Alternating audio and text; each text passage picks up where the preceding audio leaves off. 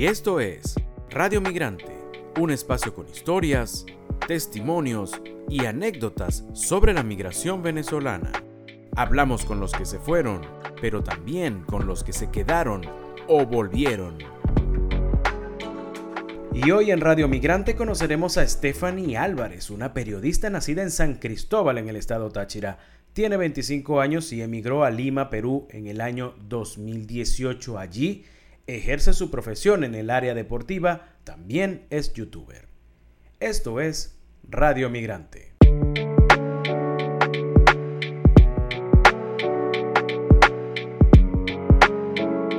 Stephanie, gracias por estar con nosotros en Radio Migrante. ¿Cómo estás? Hola Miguel, qué gusto eh, poder saludarte en este espacio. Qué lindo sentirme un poquito más cerca de mi tierra Em, por medio de él y, de verdad que qué gusto que quieras eh, documentar esta historia, esta historia, perdón, migrante que muchos venezolanos hemos padecido y que felizmente, como bien lo mencionaste, he podido continuar ejerciendo mi profesión también desde acá, desde la ciudad de Lima. Gente en San Cristóbal seguro te van a estar escuchando.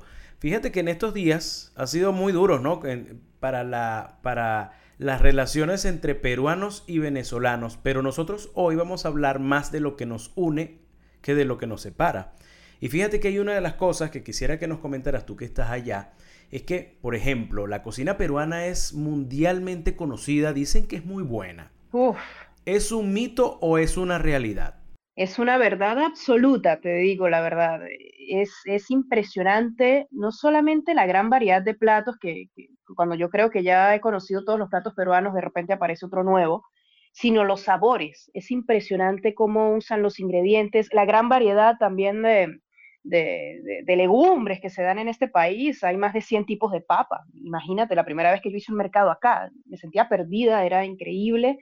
Em, lo que utilizan para, para sazonar también, eh, tienen un, gusto para cocinar impresionante y son platos que, que, a simple vista son simples, pero su sabor es, es increíble, es increíble y de verdad que sí, la gastronomía peruana es espectacular, es espectacular y no por nada tiene el título de la mejor del mundo o de las mejores del mundo. Es, es excelente. Eso es algo que, te enamora en un primer momento.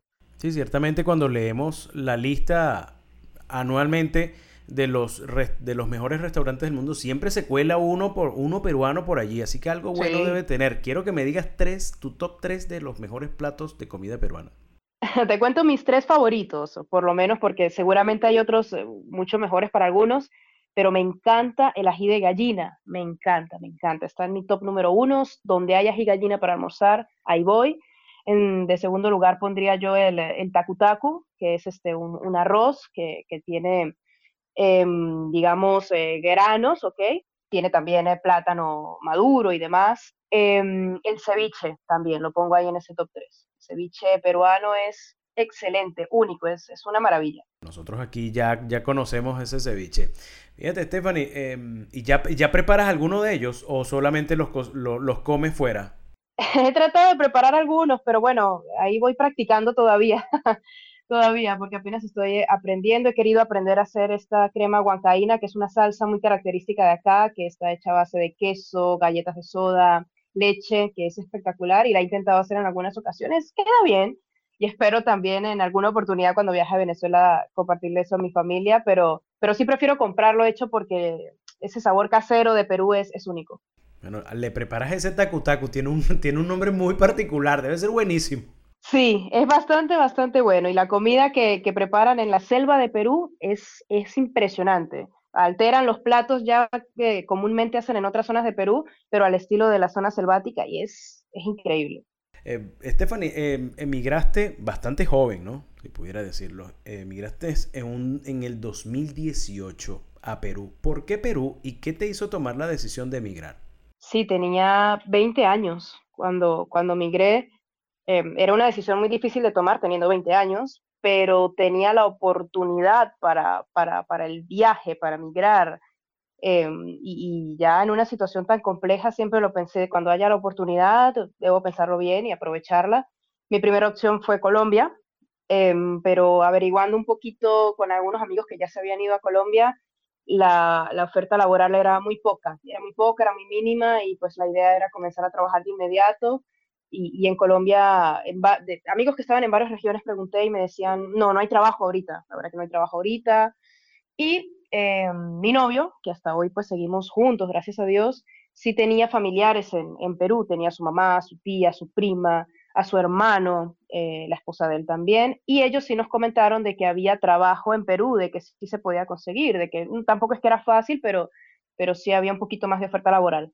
Em, y ya que estaban los familiares allá, no estaríamos solos. Entonces, bueno, se dio la, la oportunidad de, de, poder viajar, trabajamos un montón para poder conseguir el dinero para pasaje. Eh, pudimos viajar por avión, gracias a Dios, y esto lo digo porque viajar en autobús sé que puede ser muy traumático para muchos. Eh, y si bien en avión no es económico, eh, sí tuvimos que sacrificar el dejar maletas, o sea, viajamos solo con un morral, mi novio y yo, cada uno, em, pero pudimos llegar con un poco más de tranquilidad em, y sin tanto inconveniente. Y bueno, no teníamos elección, ¿no? La primera opción era Colombia porque estaba muy cerca, pero Perú pues era el único lugar donde habían familiares, donde teníamos referencia. No había otro país donde pudiésemos llegar y no estuviésemos solos, así que si bien no conocíamos nada del país, eh, decidimos creer en, en, Perú.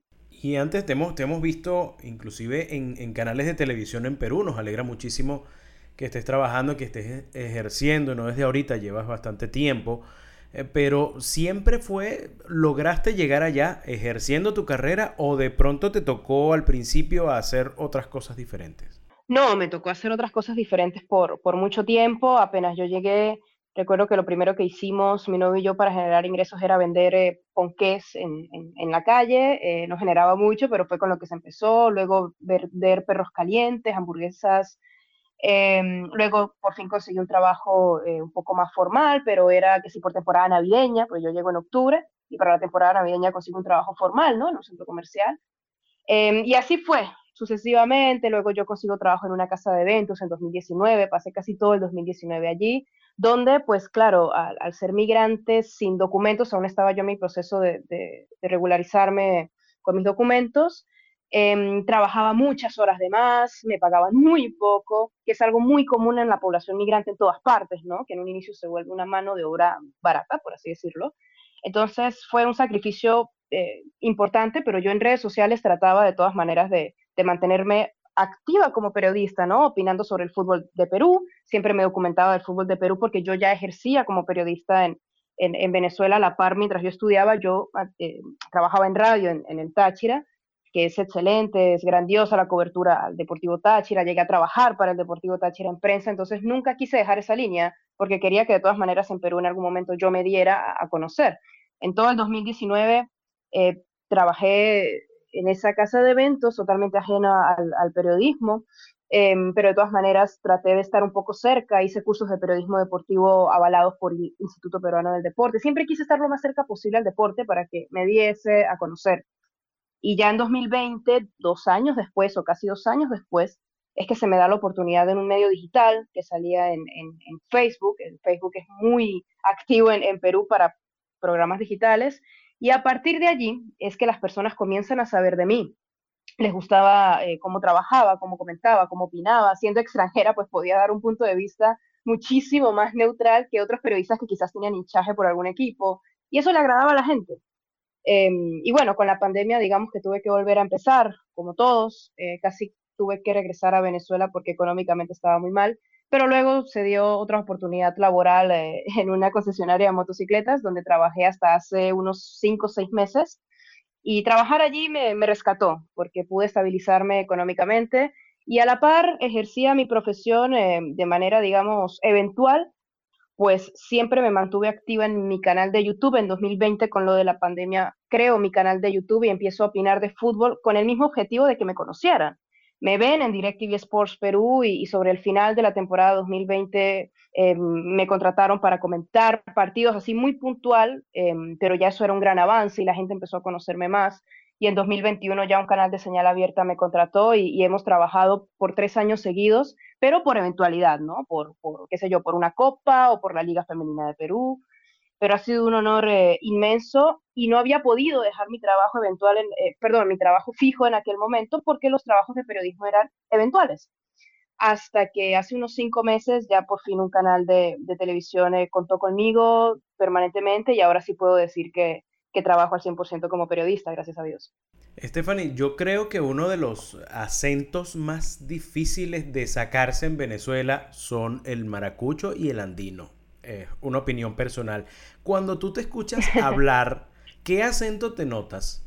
Pero bueno, cuando hablo en un medio, trato de que sea lo más neutral posible. Nunca se me olvidan las palabras de una profesora de la universidad que daba materia de radio y locución, que decía, ese cantado se lo tienen que quitar, porque cuando ejercen tienen que hablar lo más neutral posible. Ese cantadito tienen que quitárselo. Pero yo no te, yo no te escucho neutral, yo te escucho muy peruana. Ah, no, no me digas. Ay, no me digas eso. Eh, trato de ser lo más neutral posible, en realidad.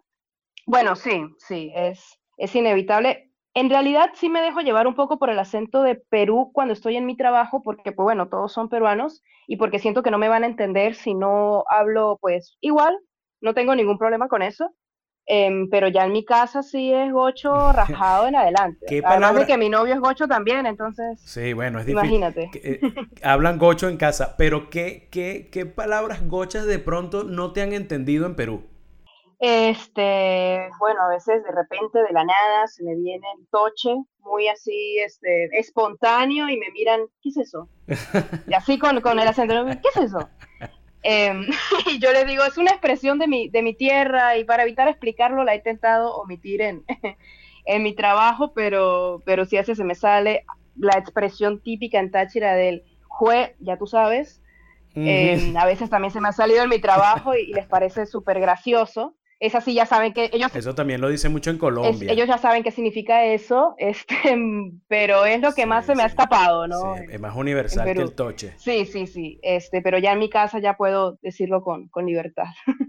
Stephanie, estamos llegando a diciembre y en diciembre, bueno, eh, hay tradiciones que, que siento, yo no he migrado, pero siento que son difíciles de sacarse. Por ejemplo, comerse una yaca en diciembre. ¿Qué tan difícil o qué tan sencillo es comerse una yaca ahora en Lima? Lo bueno de que Lima sea la ciudad con más venezolanos en el mundo, fuera de Venezuela, por supuesto, es de que no es difícil de conseguir. Em, en Facebook, en Facebook realmente la, gente ha empezado a, emprender muchísimo y yo busco ayacas venezolanas en Lima y, y, me salen varios resultados y así es como he hecho, porque claro, He pasado, que ya son cinco navidades fuera, pero nunca ha faltado la yaca, sin dudas. Podré estar lejos de mi familia, bueno, que, me arruga mucho el corazón, pero, pero las tradiciones se mantienen. Lo que sí es, es complicado y costoso conseguir es el pan de jamón, ensalada de gallina sí no he vuelto a, a em, pero la yaca sí, sin dudas, eso sí no puede faltar y hago mis pedidos con cierta anticipación. Mira, eh, 10 hallacas, por favor, para tal fecha. Hablo con la chica, con la persona. Esas hallacas son para, para dos días, Stephanie, tampoco es 10 hallacas te las comes en dos días. Es que son caras, es que son caras, Miguel, eso sí. Ah, se consiguen, pero son más caras aquí, eso sí. Entonces, conchale, toca reservarlas para, para, para 24, 31 y el día después, porque obviamente es tradición. Stephanie, estamos llegando ya al final. No, seguramente. Bueno, eh, te deseamos que esta Navidad, bueno, ponga un pan de jamón en tu, en tu mesa. Espero que sí. Y la ensalada de gallina, pareciera lo más fácil de conseguir. Una ensalada de gallina no tiene tantos ingredientes como una yaca. Es cierto, es cierto. En alguna oportunidad cuando mi suegra estaba acá, preparamos nosotros las ayacas, ayacas, perdón, gochas, además espectaculares. Em, pero bueno. ¿Qué tienen de diferente las gochas? Eh, bueno, recuerda que nosotros preparamos las ayacas con el guiso crudo, tardan más en cocinar, es cierto, pero la harina toma todo el sabor mm. del guiso y sabe espectacular, aparte que le ponemos mm. también garbanzo y le da un toque muy bueno, muy, muy bueno también. Así que son, son únicas. Lo único malo es que tardan un poco más en cocinarse, pero vale totalmente la, pena y espero que esta Navidad por fin pueda compartir con mi familia. Es el plan que, que tenemos, así que sin duda, si se da así, sin dudas va a haber ensalada de gallina y pernil, Em, y bueno, y todas las tradiciones hermosas. Bueno, tocamos madera para que eso se dé. Estefany, ya para finalizar, quisiera quisiéramos este ejercicio de imaginación. Si tú pudieras regresar ahora mismo a Venezuela, pero no vas a regresar a tu casa, donde seguramente estás muy ilusionada con volver, no vas a regresar a Pueblo Nuevo, que me imagino que es otra ilusión que tienes para volver. Vas a venir a un sitio que no conoces de Venezuela y que dijiste, bueno, me fui y me faltó conocerlo, ¿a dónde irías? Hmm. Creo que sería la Gran Sabana. La Gran Sabana, porque en mi familia siempre ha sido tradición, eh, o fue tradición, ¿no? Cuando, se podía con más regularidad ir a la playa, ir al Caribe.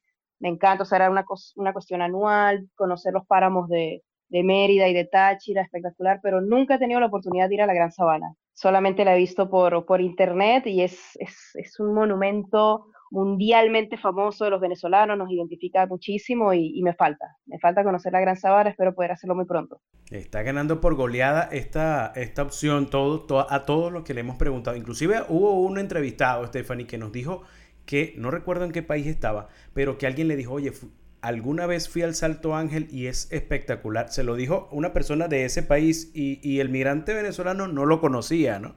Espero que eso no te vaya a pasar a ti, que lo, que lo conozcas antes que, que eso te suceda. Eso espero también, amén, ojalá, ojalá que sí. Es que también como es lejos eh, de la Gran Sabana, pues bueno, también eso a veces dificulta un poco el viaje cuando llegamos a, planificarlo, pero, pero espero que se dé muy pronto.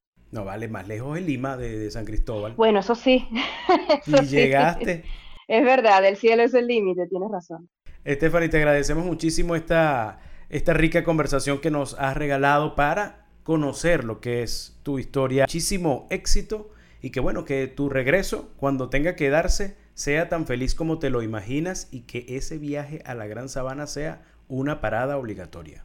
Ojalá que sí, Miguel, amén. De verdad que muchas gracias por, esos lindos deseos, por este espacio y, sin lugar a dudas han sido más eh, los grandes peruanos que he conocido, mis amigos, mis compañeros, que es con lo que yo siempre me quedo, extraordinarias personas que, me han apoyado muchísimo a lo largo de todo ese tiempo y, siento un agradecimiento muy importante por, por una nación como el Perú que, que, me ha permitido cumplir sueños, me ha permitido poder luchar con disciplina para hacer sueños realidad. Así que eso sí que lo agradezco de esta aventura como migrante.